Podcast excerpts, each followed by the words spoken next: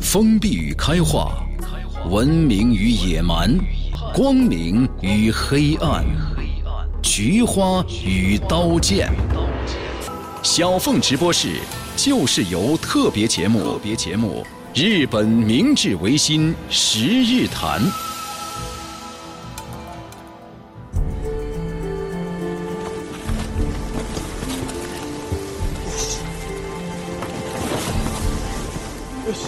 一八五四年三月的一个深夜，日本下田海岸一片寂静。两名年轻的武士正趁着夜色，将一叶木舟悄悄地推入大海。不远处的海面上，正停泊着几艘当地人眼中的邪恶黑船。这是美国海军准将佩里带着他的舰队第二次来到日本扣关。在甲板上一字排开的六十一门大炮的威慑下，不久前江户德川幕府终于允诺和美国签署通商条约，史称“黑船事件”，日本从此开国。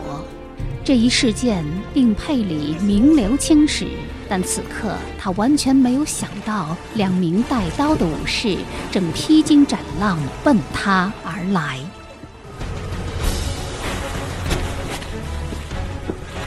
这是两个目光坚毅而又狼狈不堪的年轻人。船橹损坏，他们就用袜带绑着木肩滑动前行，绕过密西西比号战舰，他们来到酋长号的战舰下，沿着绳梯登上黑船。他们大喊寻找佩里，但腰中悬挂的武士刀并未出鞘。他们究竟意欲何为？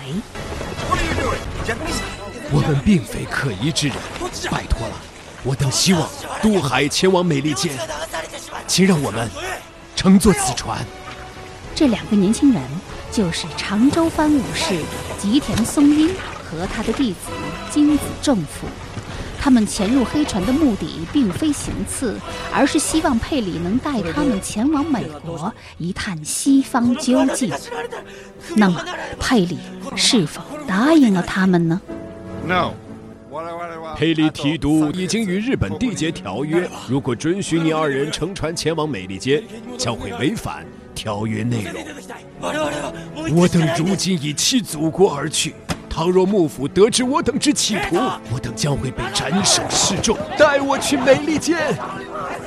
佩里提督已明言，有朝一日，日本人定可自由前往美利坚。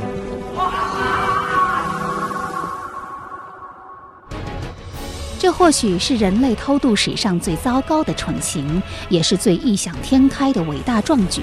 但正是在这两个年轻人身上，佩里感到了一个民族强烈的求知欲，也看到了这个有趣的国家未来所蕴含的希望。Hope，这是吉田松阴刚刚学会的英语单词。被送回陆地，在海边枯坐一夜的他们。深知在这个警察国家无可逃脱的命运，但是天边星光闪烁，似乎在预示着希望并未落空，一切尚未结束。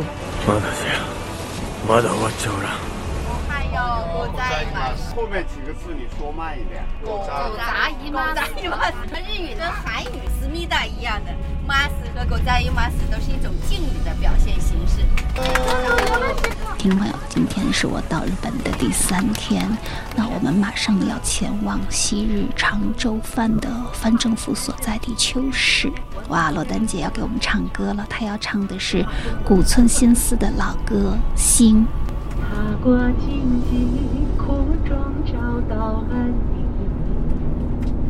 踏过荒野我霜降时泥泞。啊，星光灿烂伴我夜行，给我一。啊，星光引路，方知雨听众朋友，大家好。我是小凤，居避择邻，游避旧事。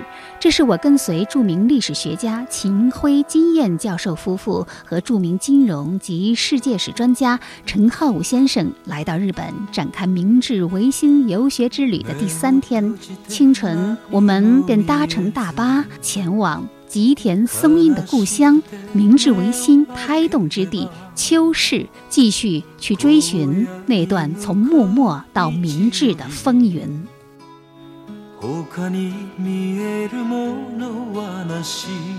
伊藤博文高山静坐，山县有朋是他的学生，木户孝木户孝勇是他的学生，高山静坐，高山静坐，他的学生。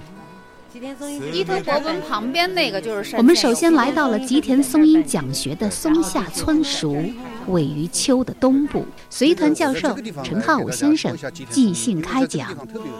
吉田松阴真的是在整个明治维新当中非常重要的一个人物。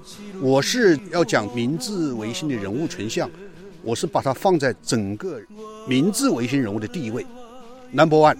为什么？刚才我们在这个地方看到一个很大的石碑在门口，那个石碑上写着“明治维新胎动之地”。我觉得这种归纳是特别的准确的。同时，我们现在所在这个地方叫松阴神社，日本人专门为他建了一个神社。你可以想见他的这个人的这个地位之高。那么，他一八三零年出生，一八五九年他就去世了。一个二十九岁的年轻人，为什么会有如此？巨大的影响，最重要的理由就是，他当年在这个地方创办的这一所学校，培了一大批的这个维新志士。吉田松阴可以说是在日本最早去看世界的人物。他在年轻的时候做了一个很重要的事情，就是当一八五三年美国的佩里将军的黑船开到江户湾的时候，他偷偷的跑到了那个船上去，他找到了佩里将军。他希望佩里将军能够把他带到美国去。当时佩里将军非常喜欢这两个年轻人，但是佩里将军那个时候正在和幕府商讨神奈川条约，幕府也做了很多让步，所以在这个情况下，佩里本人不愿意得罪了幕府，所以他没有答应他的要求。因为那个时候是禁海的，任何人不能到海外去，所以他就被放回，一放回来就被幕府就抓起来了。你不想活了吗？死有何惧？我既然不惜触犯国禁，密谋偷渡，自然早有死罪之觉悟。尔等可知，如今海外局势如何？秦国因鸦片被列强侵蚀，早已臣服于列强膝下。列强的枪口如今正在指向日本。如今正是探索五大洲、向敌人于一国用心学习之时。倘若因此获罪，我乐意以我一人之死，令全天下知晓一国之威胁，为全天下敲响警钟。抓下他的同伴，在牢里面就死掉了。那么他本人，因为受到了别人的一些优待，别人觉得这么一个年轻人，年龄他把他放出来，但是是禁监的状态，就是像我们现在那个那个那个。呃，像双规一样的哈，就是你不能离开这个家庭。在这种情况下，他办了一个私塾。这个私塾他招了很多这种下级武士、农民的儿子，在这个地方来培养，把他的思想灌输给这些年轻的志士。那么他的思想是什么思想呢？他的思想主要是两个，主要是两个。一个思想叫“一军万民”思想。所谓“一军万民”思想，我们看当时日本的政府是幕府，他说“一军万民”，所谓“一军”就是天皇。万民就是普罗大众，他根本就把幕府给他排斥了。他是一个坚定的反政府分子，他只承认天皇。第二个，他的观念就是日本中心论啊。所谓的日本中心论，其实是他要通过日本去占领朝鲜，去占领满洲，去打韩国，去去完成这么一个军事占领的过程。我们可以看到，他这个里面就是有一种强烈的军国主义倾向。那么。他的这些思想被谁继承呢？他的“一军万民”思想被他的学生伊藤博文继承。伊藤博文后来成为首相，他在1889年颁布了日本第一部宪法，就叫《伊藤博文宪法》。这个宪法就接受了一军万民的思想，把所有的权力都集中天皇，使日本从一个封建的诸侯的这个国家，变成一个大一统的国家。这就是秦晖老师讲的，明治维新和中国是相反的，它是从周制走向秦制，从分散走向集中，走向大一统。他的第二个思想就是这种军国主义的扩张主义的思想被谁接受了呢？山县有朋也是他的学生，后来日本的陆军卿、陆军元帅。这个照片也在这个里面。三线有朋，他的向外扩张主要是向亚洲扩张。第一步征韩，去打韩国；第二步征满洲，把东北打过来；第三步再然后占领中国的华北、东北。你看，整个后来的日本人就走的就是这一条路线。三线有朋秉承的是吉田松阴，所以他的这些思想在日本是一脉相承的，后来导致了日本的军国主义。所以我们今天来评价吉田松阴这个历史人物的时候，所以说我承认他是一个思想家，但是我认为日本的这种吉田松阴的军国主义思想一直是在他的体系内发酵的，他像一个病毒一样的在他体系内发酵。所以我们既承认吉田松阴是一个伟大的人物，但是我们要批判他的这种军国主义思想。所以我认为这个人物是双重的，他敢于把自己头颅献出来去倒幕府，推翻这个幕府，在这点上，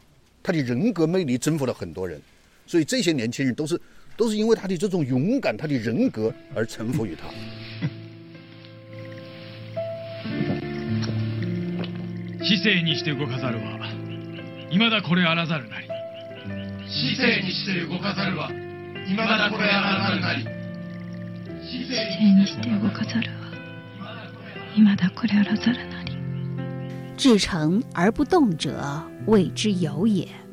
这是孟子的名言。明治维新运动这一切的开端，竟然就来自我们面前这间小小的松下村塾。吉田松阴在他的方寸故里，以其至诚催生出惊天的改革。幕末年轻的志士聚集在此，不断冲撞体制，希望共同开创一个新日本。然而，在他的文明发奋中，却泯灭着巨大的道德。带着弱肉强食的烙印。降参なくして更新ある者は、ただ死のみをくすことをくす。この一句にて、指導を悟るべし。降参なくして更新ある者は、ただ死のみをくすることをなす。この一句にて、指導を悟るべし。人は人なり、人にあらざれば人なし。 一八五九年。在被软禁于秋的四年之后，由于主张草莽崛起、武装倒幕，并计划行刺一位幕府要员，吉田松阴再度被投入监狱，并在十月二十六号由幕府大佬锦衣直弼亲自下令，吉田松阴被以苏格拉底同样的罪名蛊惑人心而被斩首于。江户享年二十九岁，就在松下村塾的附近，我一不小心走进一间吉田松阴纪念馆。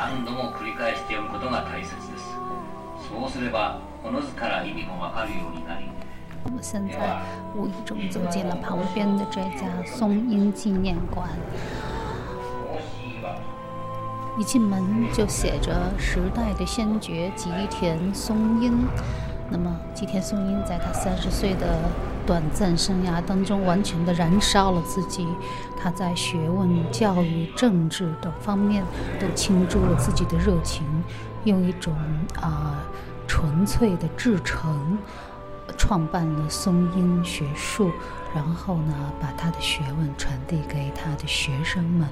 呃，其中他也在思考国家社会问题，以及怎么样解决日本当时遇到的一些贫弱的问题，怎么样来强国。国家的命运是他最最关心的，也是他的信念的基础。好，那么这里有这个吉田松阴时代的一些重要的人物，有一个列表。那么朝廷的呢？有孝明天皇、明治天皇、岩仓具视，那么幕府呢？还有德川家茂、德川庆喜，呃，还有锦衣直弼、盛海舟、大久保利通、西乡隆盛是萨摩藩，土佐藩有坂本龙马，其他的呢还有佐久间象山。虽然只是幕末的一张人物列表，却可以看到这一时期复杂的历史，被黑船逼迫主张开国的德川幕府居于江户，反对开国的势力以天皇为中心集结于京都，主张尊王攘夷的幕末志士在西南边陲长州藩酝酿着一场场风暴。历史的车轮不可逆转地向前行驶，但推动明治维新最原初的动力，则是吉田松阴。戊戌变法后逃到日本的梁启超，因为对吉田松阴和高山静坐的仰慕而化名吉田柱。他写道：“日本维新之首功，西乡隆盛乎？幕户孝云乎？大久保利通乎？伊藤博文乎？皆非也。他们都是成功者，唯有吉田松阴以其个人的失败而成就了未来的日本。吉田松阴。”乃是新日本的创造者。有没有自行车啊？我们每人骑自行车就快了。哎呀，有没有？的？共享。我们离开松阴神社，继续巡游维新故乡秋市。我们能够跑到紫月山上去看看吗？那个估计现在红叶好像还没好吗？哎，咱们现现在在这个位置，咱们秋市一座无比安静小巧的城市，这里三面环山，一面朝海。由于历史遗迹保存完好，江户幕府时代的地图沿用至今，走在秋市几乎看不到人影。无法想象，这里曾经山崩水落，草至花燃，人人吐火，树树冒烟。作为当年倒木强藩常州藩的藩政府所在地，这片叫城下町的街区，更是聚集了众多豪放不羁的下级武士。咱们今天就在这里家都住一起啊，都住一起，对，他们都是好朋友，比较好串联。所以啊。所以你住一起很重要。哎呀，不行了，咱哥几个下去吧，帮一帮他们。咵，一按云头，落下。好，我们现在就是在秋市里漫步。我们驻足在城下町的街口，一个巨大的路牌，简直就是一张明治维新人物联络图。而不远处的海湾，正标着一条大城线。旧居。有木户孝云的旧居，有青木周壁旧居，还有高山静坐诞生地，高山静坐荔枝巷，还有田中义一诞生地。这个人好像不是太熟哈。田中义一是什么人？好像就是田中奏折的那个作者吗？哦，田中奏折的作者。对对哎，打城线，因为锁国，所以海里画了一条线。嗯，就是这个线，你只要是不管是外边的船进这个线，还是里边的船出这个线，一律打沉。它叫外国船打福令，那个文叫外国船打福利。打福利，就是说只要有外国的船来了，你跨过了我这个线，我马上就炮把你击沉。对对。就昨天我们看的常州炮台，他不就干这个活儿吗？啊，就干这个。对。其实真正开发的是幕府，幕府是真正开发，是天皇和。包括像这种常州志士，他们就是，就是凡是敌人反对的，我没有拥护，就是这种。对。啊，你幕府他妈开放，老子嘛要倒幕，就不让你开放，就是这样。他攘夷。其实那会儿幕府是不是也在偷偷的做一些这种海外的贸易呀？就，但是他也是想垄断这个贸易。那倒好不是，他们当时已经签了这个，包括安政条约、啊，神奈川条约，对，他已经签了这些条约了。嗯。这一条约他根本没有请示过天皇，他们就已经签了。对呀。所以他为什么后来要杀他呢？啊。阴田门之变不就是？不不，把那个幕府的呃长老给杀了吗？叫大佬。不是老钟。老钟。老钟。老钟。把老钟杀掉了。不是叫大佬，就是老钟当中的首领，就是相当于首相这么一个职务。对对。把他杀掉了。对对对，这个是在日本历史上也是个非常重要的。非常重要的事件，这是个转折点。阴田门之变哈。对对对。你现在到东京去，你在东京去就是那个国会的这个这个这个这个节就叫阴田门。可以看到一个牌子哦，就在那个地方，就叫阴天门啊。不，那条街，那条街，那条街是为了纪念这个事儿，还是那个？没没没没，这个地方就叫阴天门，就是皇宫旁边嘛。这样子啊。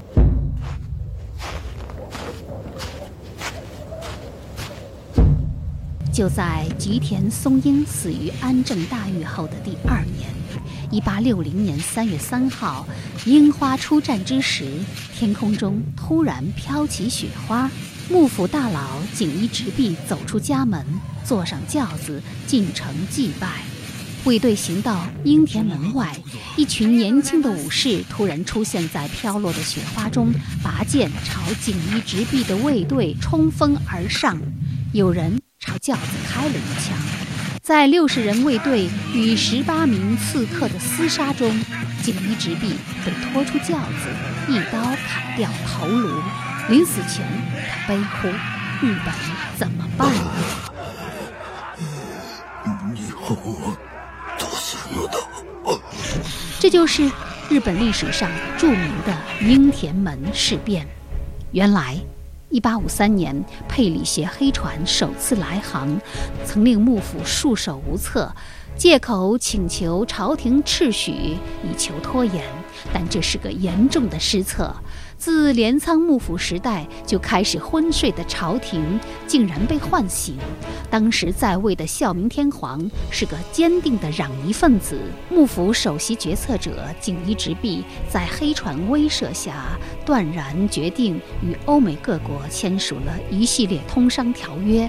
原本这是顺应历史的和平开国之举，却令孝明天皇愤恨不已，偷偷发布诏书给素来与幕府不和的西南强藩，希望他们带兵擒王。尊王攘夷思潮开始弥漫，但是。就在反对派还没有组织起来行动之前，手段强硬的锦衣直弼抢先发难，制造了迫害政治反对派的大清洗，其中也包括处死吉田松阴。这一事件因适逢孝明天皇安政年间，史称安政大狱。没有明确的历史记载表明锦衣直弼之死和吉田松阴之死有着直接关系，因为暗杀锦衣直弼的刺客大都来自水户藩和萨摩藩，而不是吉田松阴所在的长州藩。但他们的确是践行了吉田松阴关于飞耳长目、草莽崛起的号召。年轻的极端主义者挺身而出，打着尊王攘夷的旗号，开始了他们一系列暗杀幕府要员的所谓替天行道的天诛行动。锦衣直弼就是倒下去的第一人。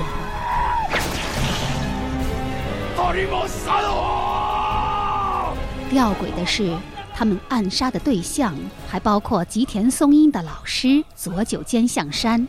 这位兵法家提倡和魂扬才，也就是日本思想、西洋技术，很容易让人联想到几十年后张之洞的中体西用说。但是，仅仅因为他穿着白色西装，并给他的坐骑安了西式马鞍，而被极端民族主义分子刺死在街头。执行这次天诛任务的是攘夷志士幕末四人斩之一的和尚岩斋。据说。在学者人头落地的一瞬，他第一次感到自己杀错了人。自此封刀，如今他化身浪客剑心，活在日本动漫中。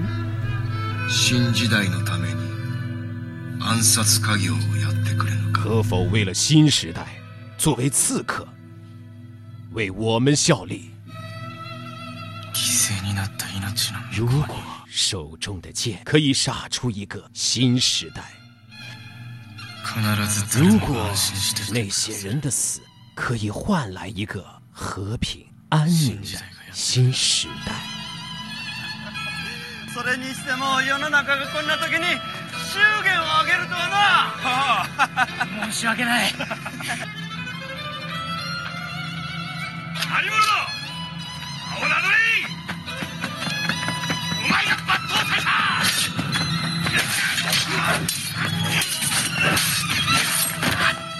在伊恩·布鲁马的《创造日本》一书中，他写道：1853年到1868年这一时期，也就是佩里的黑船来袭到幕府统治的灭亡，史称幕末。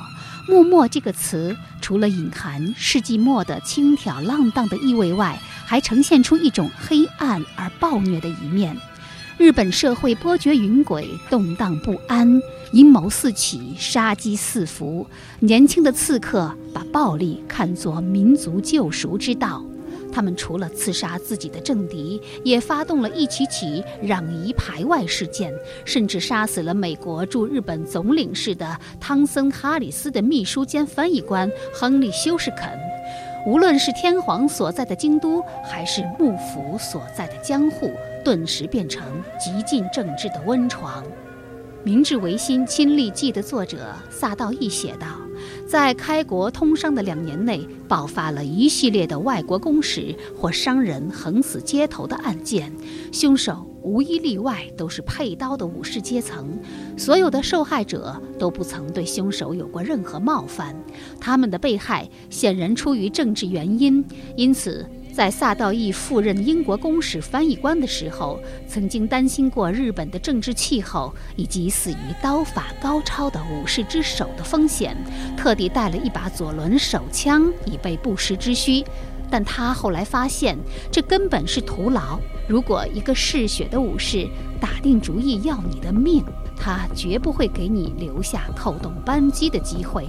而在这些年轻的袭击者中，甚至还包括日后热心西化、缔造整个明治帝国辉煌的总设计师、明治宪法之父伊藤博文。导游现在要带我们前往伊藤博文的故居。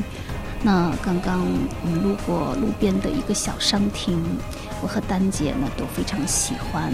里面的一款清酒，它那个包装呢是一只很低矮的玻璃杯，然后，呃，易拉罐一样的铁皮封口，杯子上印着三个人物的头像，呃，是吉田松阴、高山静坐，还有伊藤博文。那个杯子边缘有一行字，写着“常州武士”。呃，一会儿回来的时候一定要买几瓶这样的清酒。当时呢。就是，嗯，幕末那个时候的武士，他们都被一种理想主义的浪漫的氛围笼罩着，宣誓要绝对的忠于天皇，要推翻幕府。他们都有着那种就是置个人安危于度外的勇敢精神，还有着对于啊午夜历险啊，以及对于清酒的迷恋。就是不知道那个年代的清酒的味道。究竟是什么样子？老师要秦桧怎么样，秦桧就怎么样。他没有发现美的一面。他发现你了，的眼光。最大的发现美的眼光就发现你嘛。伊藤博文，他们都是那个岩仓使节考察团的成员。那么他们去欧洲考察回来之后，就像您刚刚说的，嗯，他们最终是。效法了普鲁士德国，他只是在宪法这个问题上，他们学了很多东西回来了。对对对，在宪法这个问题上，他们接受普鲁士。他们为什么没有走英国的道路？其实那个时候有很多人，比如说提倡法国道路，嗯，法国模式、英国模式，但是这个最后是走了这个普鲁士普鲁士的模式。不，他当时有这么一个背景，他有这么一个很很对对对，他有一个很重要的背景，就是这些日本人去看了以后，他发现。德国和日本最接近，就是德国这个国家的国情和日本这个国家的国情最接近。为什么？因为只有德国在俾斯麦统一德国之前，德国是由两百个诸侯组成的国家，非常分散，关卡林立，国搞国的一套，和日本两百七十四个大名特别相像。它有两百七十四个藩，这些藩主都是大名。而德国有两百多个诸侯，包括采邑骑士，然后由俾斯麦这个铁血首相把它统一起来，就和明治维新把两百七十四个大名通过天皇的力量把它统一起来是一样的道理。所以他们觉得我们的宪法要学普鲁士宪法，这就是原因。觉得特别有效。对，国情。那我所以我就说，他还是着急。其实那个时候的思想。不是很变得清，因为你现在是一百年以后了，你看到结果，他走向了军国主义，走向了集权。还有一个不是快，就是对口味，对口味，对口味。像英国的那个，就是处境特别像。对口味，对。再一个，就那会儿普法战争的时候，不是德国居然把那个法国给打败了吗？嗯嗯。我觉得这些东西可能都会对他产生影响。给他一些激励，激励。对，他会说哦，原来这个还是德国这套厉害啊。他这一卖，他就很容易就走向了军国主义，走向了纳粹。再一个跟他一直是一个往这边走是的他走的这边沿着秋的小路，我和浩武老师、罗丹姐边走边聊，转眼已经来到了伊藤博文的故居。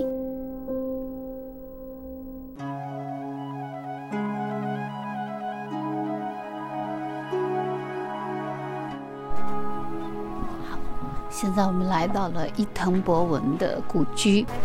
要脱鞋是吧？嗯，好。哦天哪，好凉是吧？是啊。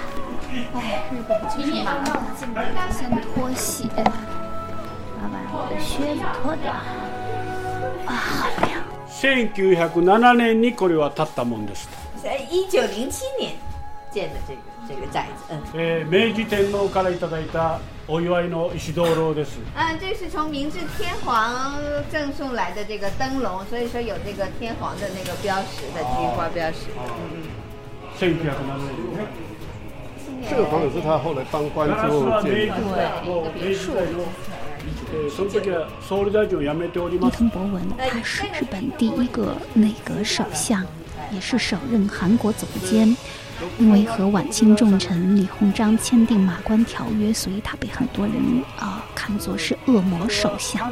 但实际上，他的面目非常的复杂。呃，他曾经支持康有为的戊戌变法， 也曾经帮助康有为和梁启超逃到日本。慈禧太后也曾经想聘请他给这个晚清政府做首相。他是一九零九年到哈尔滨和俄国人谈判的时候啊，被韩国的一个叫做安重根还是安重根的枪手，就是在哈尔滨开枪自杀。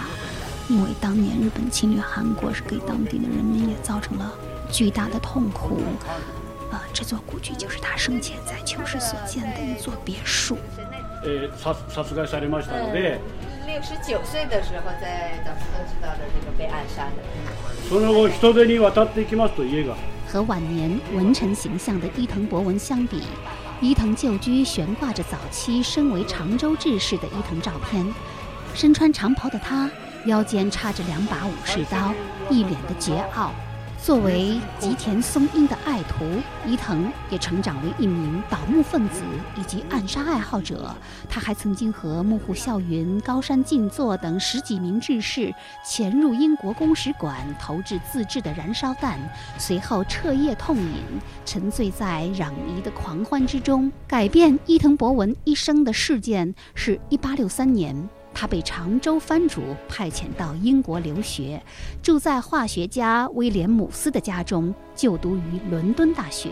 他亲眼见识了英国工业革命的成就以及西方资本主义式的文明，也看到了日本和欧美之间的天壤之别。因此，当他出现在萨道义的著作《明治维新亲历记》中的时候，已经从攘夷派变成开国派。原来，在伊藤留学期间，常州藩作为攘夷重镇，频繁炮击英美商船，引发四国舰队进行报复的马关事件。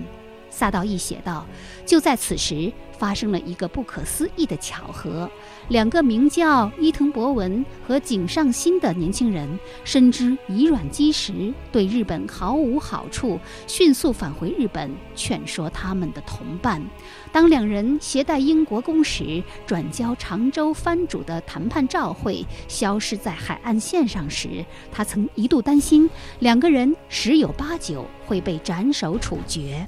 此生怕是再难相见。但实际上，伊藤博文带给他的，则是常州藩迫切希望停战和谈的答复。他这段历史啊，特别有意义在哪儿呢？就是当这个外国西方的坚船利炮来挑战的时候，他们刚开始想拔剑来杀他们，这是一种仇恨，一种本身的民族主义反应。但是，像吉田松阴、像伊藤博文这些思想家，他们认识到，最后认识到，日本这个民族不能置外于世界文明，我们最终还是要融于这个世界文明，所以他们才开始虚心的学习西方的这种先进技术，就不仅仅是存在攘夷。反对西方不仅仅是在这个状态下，所以这一批是最有思想的一些人，伊藤博文就是虚心的向西方学习，不让整这个日本帝国完全长期置外于世界文明。回想萨道义笔下的伊藤博文，我打开世界地图，画一条从伦敦到日本的航海线。十九世纪晚期，苏伊士运河航线尚未开通，轮船大都是燃烧煤炭的蒸汽动力。从英国走印度洋航线回到日本，大概需要走几个月的时间。伊藤博文穿越几十万里的波涛，只是为了告诉日本人现代文明的样子。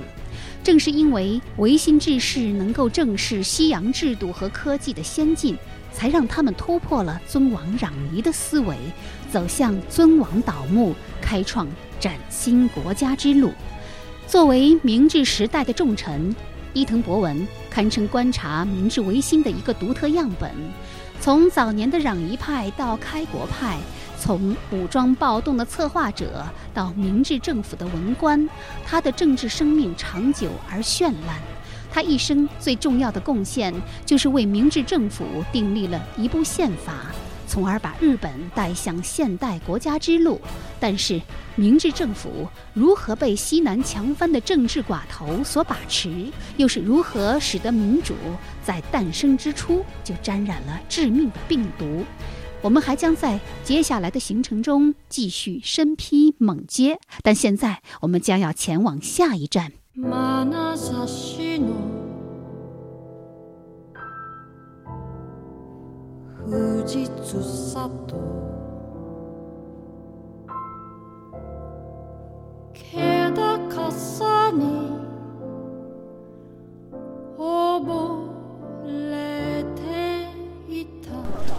哇，这个地方好漂亮！奈良旧城的味道，对对，说是这个地方用的地图，就是还江户时期遗留下来的，都还可以用呢。行走在秋市，如同行走在默默的风云中，低矮的棕色木质建筑镂刻着岁月的痕迹。从茅舍里探出来的青桔，烂在树上的秋柿子，落了一地针叶的高高的松树，城下町的长街就像江户时代浮世绘的风情画卷，在我们脚下展开。城下町，这是长州藩武士聚居之地，随便在哪个街角静默，似乎就可以穿越回幕末，迎面碰上的那个人，不是高山静坐，就是幕户笑云。高山伊藤两宫幼年免学之所，这是这是一个南学馆。就是在日本没有开国之前，对这个地方有影响最大的人是荷兰人。荷兰人，荷荷兰人，荷兰人通过贸易，通过海洋，把现代文明带来了，所以他们学南学。哦，荷兰的南，福州，福州是男女的男。对，福州遗迹最开始是学南学。其实所谓的南学就是西学。那为什么荷兰人能把日本人搞定？荷兰人来的早，周因为来的早。现在，他们已经开始联手西洋，购买军火武器，加紧酝酿着与幕府的最后的决战。从高山静坐诞生地不远处，我们来到了和西乡隆盛、大久保利通并称明治维新三杰的幕户孝云的故居。幕户孝云本名桂小五郎，对于幕末志士来说，他是犹如兄长般的存在，因为在幕末著名的池田屋事件中成功逃脱。他一度背负着一个不光彩的绰号——“逃跑的小五郎”。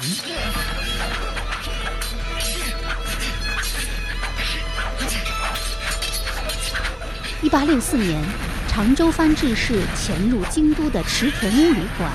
密谋策划挟持孝明天皇到常州，并计划在京都四周放火，以推进尊攘行动。由于计划走漏风声，遭到外号“人生狼”的青幕府剑客组织新选组的突袭，三十多名常州藩志士丧命。在这一事件中，幸存下来的唯有桂小五郎。在新选组闯入池田屋的一瞬间，他竟然翻出后窗，从屋顶逃跑。随后，在常州藩为了复仇开兵前往京都所爆发的进门事变的战斗中，桂小五郎再度逃跑，藏身于京都艺妓，后来成为他的妻子的纪松家中。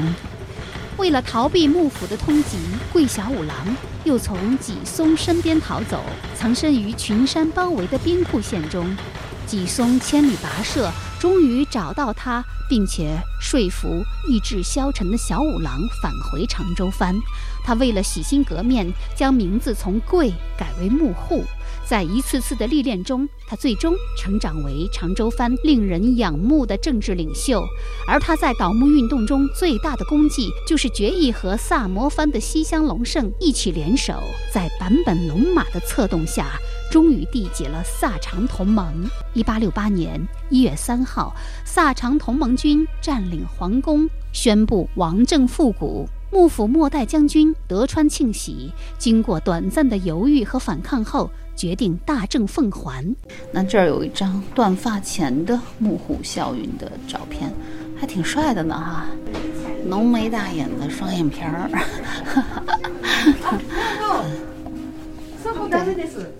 幕户松子，这是幕户孝允的妻子，非常的漂亮。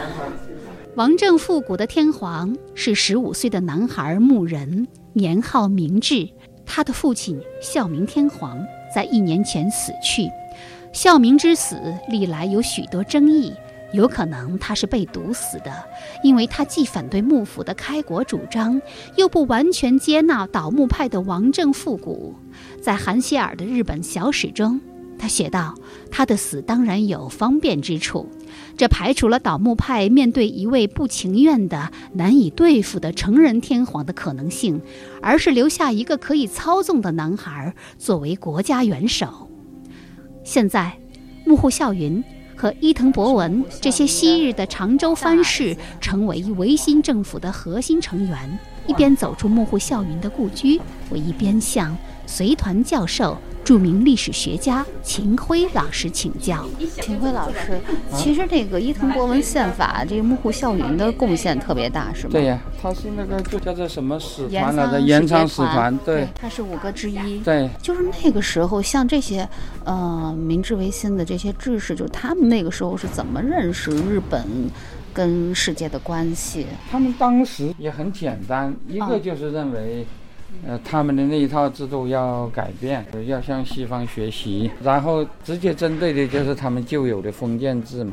不过明治维新，我觉得它本来不是一开始就是有非常明显的目的地的，也是试错试出来的。啊，因为最早它是有几个强藩，就是沙摩藩呐，嗯，长州藩呐，它最早是采取那种呃呃攘夷的那个。我知道，我那就更早了，那就包括。吉田松阴都是，如果仅仅是攘夷，没有任何进步的意义。中国不也攘夷嘛，就是抵抗外国嘛。本身他就觉得本国的制度有问题，这才有所谓的那个那个那个维新嘛。嗯，对，是吧？那么他讲的维新，他最先发现的问题是幕府不尊天皇，所以就由那些自称他们自称是尊重天皇的那几个藩，来来来来去推翻幕府。呃，至于什么公民权啊，什么什么这些事情，他们当初都是没有想到的。对。呃，然后幕府也容不得他们，所以他们最早是和幕府产生产生冲突嘛。那结果他们打败了幕府，呃，就要求幕府把权力交还给天皇。那同时就是这个这些藩本身也要把他们的权力交还给天皇，因为他们本来也是割据状态嘛。那结果就。其实等于是这这这这几个藩讨伐幕府的结果，从我们今天的角度讲，有点搬起石头砸了自己的脚呗，对，是吧？你把封建给翻掉反反掉了，你这个藩也就不存在了嘛，没错，是吧？你这个你这个，嗯，常州什么沙摩都不存在了嘛，也就是因为这样，所以到了呃明治维新的第二阶段，不是就造成了一一些一些强藩就成了。主力了嘛，最明显的就是沙摩藩的西乡隆盛嘛。常州藩算是比较识时务的啊，呃，他那个他没有直接跟再跟天皇发生冲突，但是沙摩藩就不是啊，对，是吧？后来对呀，后来不就发生西南战争，等于是中央政府又把这个强藩给消灭掉了，然后最后就建立了那个是这个就是郡县制嘛，就是把那个原来的那些诸侯林立就变成了郡县嘛。对。对吧？如果没有西方影响，你只是考虑这一点的话，其实我觉得它和近代的宪政没什么关系，就就类似于那个那个从中国从西周变成秦了是一样的。但是因为它本身是和西方有关系的，而且到了那个负责于吉的时候，他特别强调，呃，反对藩主、反对领主的那个、那个、那个、那个斗争，意味着个人的独立，是吧？那这个东西当然就是现代化了。那你中国秦始皇的时代不可能讲什么个人独立的，没错没错。但是负责虞姬在这一点上，他当然就。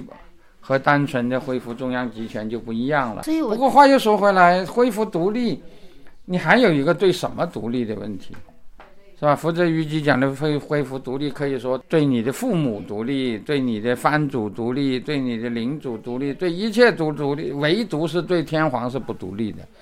那么这个后来当然就变成那个军国主义的一个一逻辑的起点嘛。嗯。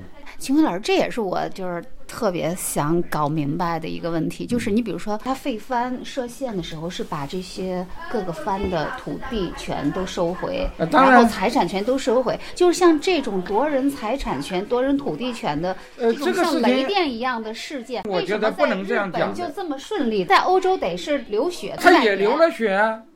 那他也流了血，西南战争什么什么，呃，不不局部，那是明治维新每一步都是流血的。从他那个那吉田松阴这些人，不是后来不都给杀了吗？这些人除了幕府夏允这少数人以外，几乎都是死于非命的。像什么大久保利通，嗯，什么坂本龙马，西山隆盛不就是死在战争中？是的，如秦晖老师所说，明治维新的每一步都是流血。但维新成功后，明治政府中央集权的速度和效率还是令西方观察家十分吃惊。一八六九年一月，维新第二年，倒幕四大强藩萨长土肥的藩主就联名上书，请求将土地和户籍的管辖权奉还于朝廷，所谓版籍奉还。各地大名纷纷效仿。新政府就这样顺利剥夺了各藩主传统的自治权利，此变类似中国从诸侯分立的周制走向大一统的秦制。版籍奉还之后，紧接着废藩置县，为了强调破除旧有之陋习，立天地之公道。明治政府还废除了建立在儒学基础上的社会等级划分。虽然尚不习惯“国民”这样的称呼，成为国民的日本人仍然为新的时代感到新鲜和亢奋，但武士阶层却失去了特权。一八七六年，明治政府颁布的废刀令剥夺了他们带刀的权利。另一个不同凡响的举措，则是通过征兵建立新的国家军队。以往供养武士阶层的理由荡然无存，所有的不满最终汇聚成明治维新第十一年，也就是一八七七年爆发的一场西南战争。令人意外的是，这一次叛乱的首领居然是新政府最杰出的人物以及维新功臣西乡隆盛。西乡隆盛是他和那一个一个僧人，嗯，叫月照，两个人抱着投海。就是为了抗议这个这个这个幕府啊，他们两个人互相抱着投到海里面去啊。嗯，最后最后那个月救上来了月照淹死了，他被别人救起来。怪不得他救起来后，他连名分都没有，因为他本来就已经死了，抱到抱到上面去，这个户口都灭了，知道吧？啊。所以他只有隐姓埋名。哦，还有这么一段。对，一直到后来他成为一个伟大人物的时候，他才恢复他的本名。嗯。西乡隆盛。他要是那会儿死了，也就没有后来的那个西南战争了。没有没有，但他很惨，他。呃，我也挺不明白的，他后来为什么又会反对这个呃明治政府，然后又起兵？这些人物啊，都是每一种势力的代表，知道吧？他们说，明治维新以后，我刚我在那个地方讲，把这些大名全部都成为华族，他们在上院下院都有席位，但是这些士武士。他们完全被剥夺了他们的社会身份，他们什么都没有。所以，整个明治维新受到打击的阶层，最重要的一个阶层，就是付出最惨重代价的这个阶层，武士阶层。是武士阶层。对，所以这些武士阶层他就非常不服气嘛，不服气，他们就要去找到一个倾诉的人，是谁呢？西乡隆盛。因为西乡隆盛就是武士的代表人物，所以他整天就跟他嘀嘀咕咕说：“这他妈的这明治政府不行，这他妈他们保守，他们还没长团就开始腐败了。哎，他们他们怎么样？”他说多了以后啊，西乡隆盛就信以为真，知道吧？所以他就觉得，后来就废藩这些这些明治政府人靠不住，废藩置县，常州，所以他就起兵。他也不是他起兵，山口县和广岛县，因为当时在鹿儿岛那个地方有一个炮兵学校啊。当时明治政府的人怕他起兵，就把那个地方的弹药和炮弹都调走，知道吧？他一听他妈他就烦了，他以为是他反正是冲着他来的，哎，是这样才起兵的。对，最后是剖腹自杀了啊，在战败的情况下，他已经中了一弹，他不能走了，他叫他的侍卫把他头砍掉。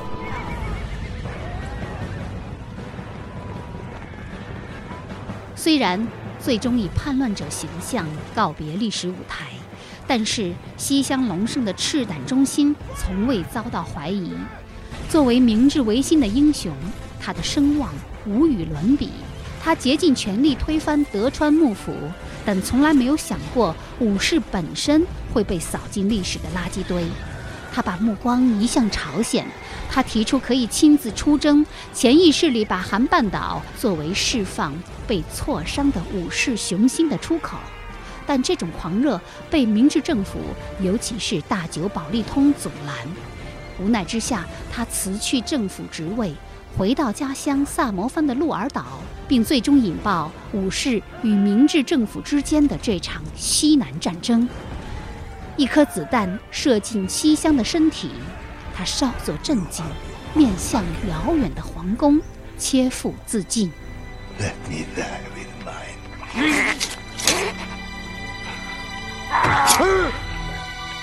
就在西乡隆盛死后一年，一八七八年五月十四号，与西乡隆盛及幕后孝云并称维新三杰的政治家大久保利通。正要前往皇宫参加会议，就在离十八年前锦衣直弼丧生应田门几步之遥的地方，六名刺客把大久保利通从马车里拖出来，向他行刺。身中数刀的大久保利通用最后的力气将放在膝上的文件用绸布包好，倒地身亡，时年四十九岁。一八七七年的西南战争。西乡隆盛战死和1878年的大久保利通的遇刺，代表着武士阶层推翻政府的最后一次危险企图和对政府要员的最后一次暗杀。至此，明治政府再也不用担心保守的顽固分子的激烈反抗。这里原来有间房子，现在是在吉田松阴诞生地，空空如也。时间。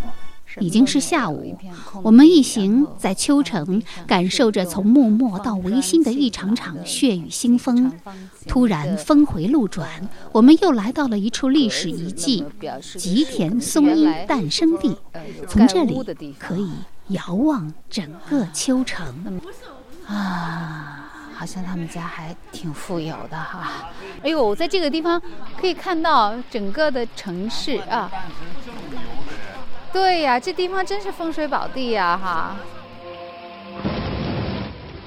当年吉田松阴在松下村树讲学，声称要推翻幕府，得意门徒高山进作说：“先生的做法就像在大雨中寻找晴天。”在被投入安政大狱、即将押解到江户之前，吉田松阴和众人来到这里。大雨滂沱，整个秋城笼罩在雨雾之中，什么也看不到。唯有松阴在翻滚的乌云中，仿佛见到了阳光的照射。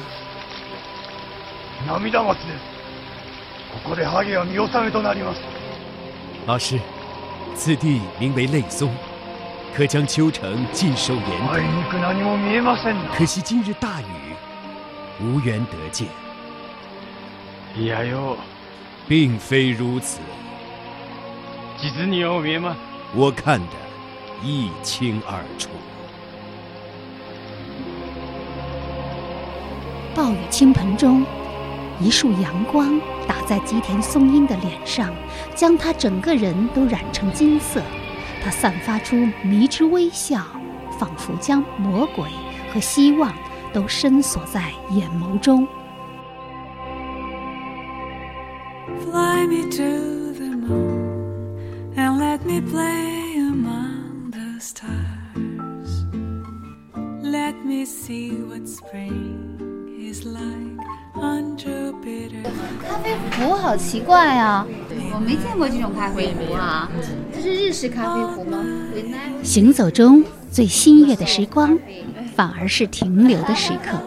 难得的自由活动的时间，我和麦琪转进了街道旁的一家咖啡屋。掌柜的是一位年长的阿伯和他风韵犹存的太太，就像日剧里最普通的夫妇。在日本行走最大的便捷就是日语里夹杂的汉字，常常可以令我们把意思猜出个五六分，但是，一旦开口，就发现没有一点儿。日语基础的我们，语言沟通的障碍远远超过欧美。我们叫了两杯咖啡，却被牛奶难住了。I want some milk, milk, milk, milk 牛奶。哎，拿个笔，因为汉字差不多嘛，所以我给他写一下，他可能会明白。你很聪明。我们要加奶加糖。啊，牛乳，牛牛牛奶啊，牛奶都是牛乳。我们想要加奶的咖啡，说 milk 他们听不懂，说牛奶也听不懂。然后我们就在本子上写下牛乳，一个糖。铜壶咖啡，柑橘味的蛋糕，美丽的秋烧陶瓷杯，行走之际的停留如此美妙。在这个秋的下午，在日本妇女盈盈的笑声里。两个一衣带水的民族曾经兵戎相见，也曾仇恨对立。然而，一杯牛奶却暴露了文化同根的秘密。汉字从唐朝开始就传入日本，日本文字百分之四十七的影响来自汉字。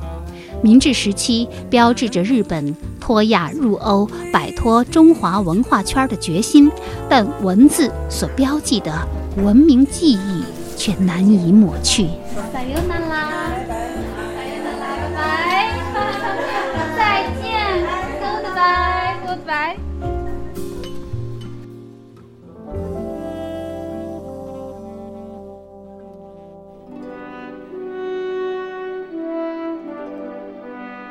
走出咖啡屋，黄昏的秋被小山包裹着，低矮的木屋里开始亮起斑驳的灯光。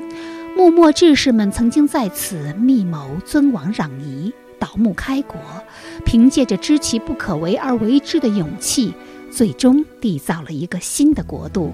然而，他们各自的命运却截然不同。吉田松阴在江户被斩首，高山静坐死于肺结核，坂本龙马被新选组暗杀。伊藤博文为了日俄谈判，被韩国枪手刺死在中国哈尔滨；幕户孝云病死于西南战争开战之际，临死前悲叹：“难道西乡他还不知道收手吗？”西乡隆盛切腹自尽，成为日本史上又一位极具悲剧色彩的英雄。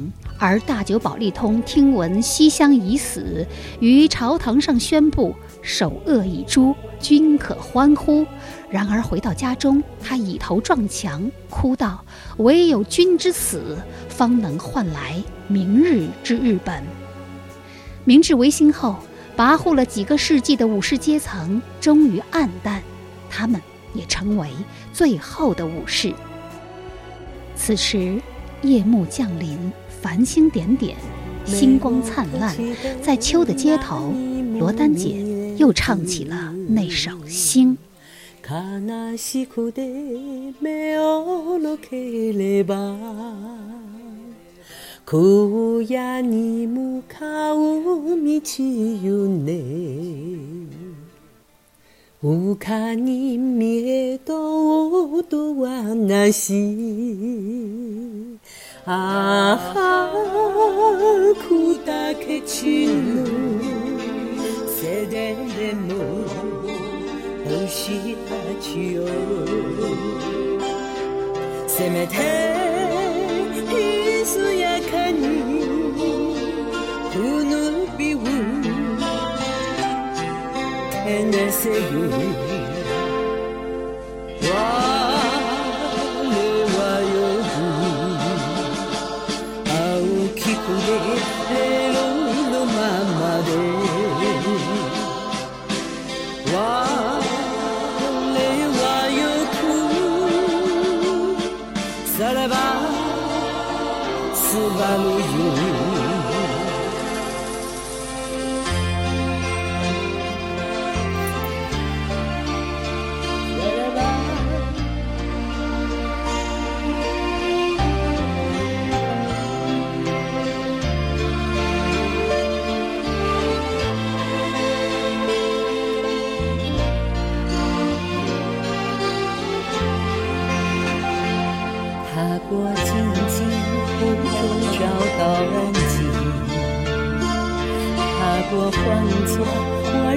将是泥泞，满天星光我不怕风尘急，满心十七万个黑暗是你。啊，星光灿烂。伴我独行，给我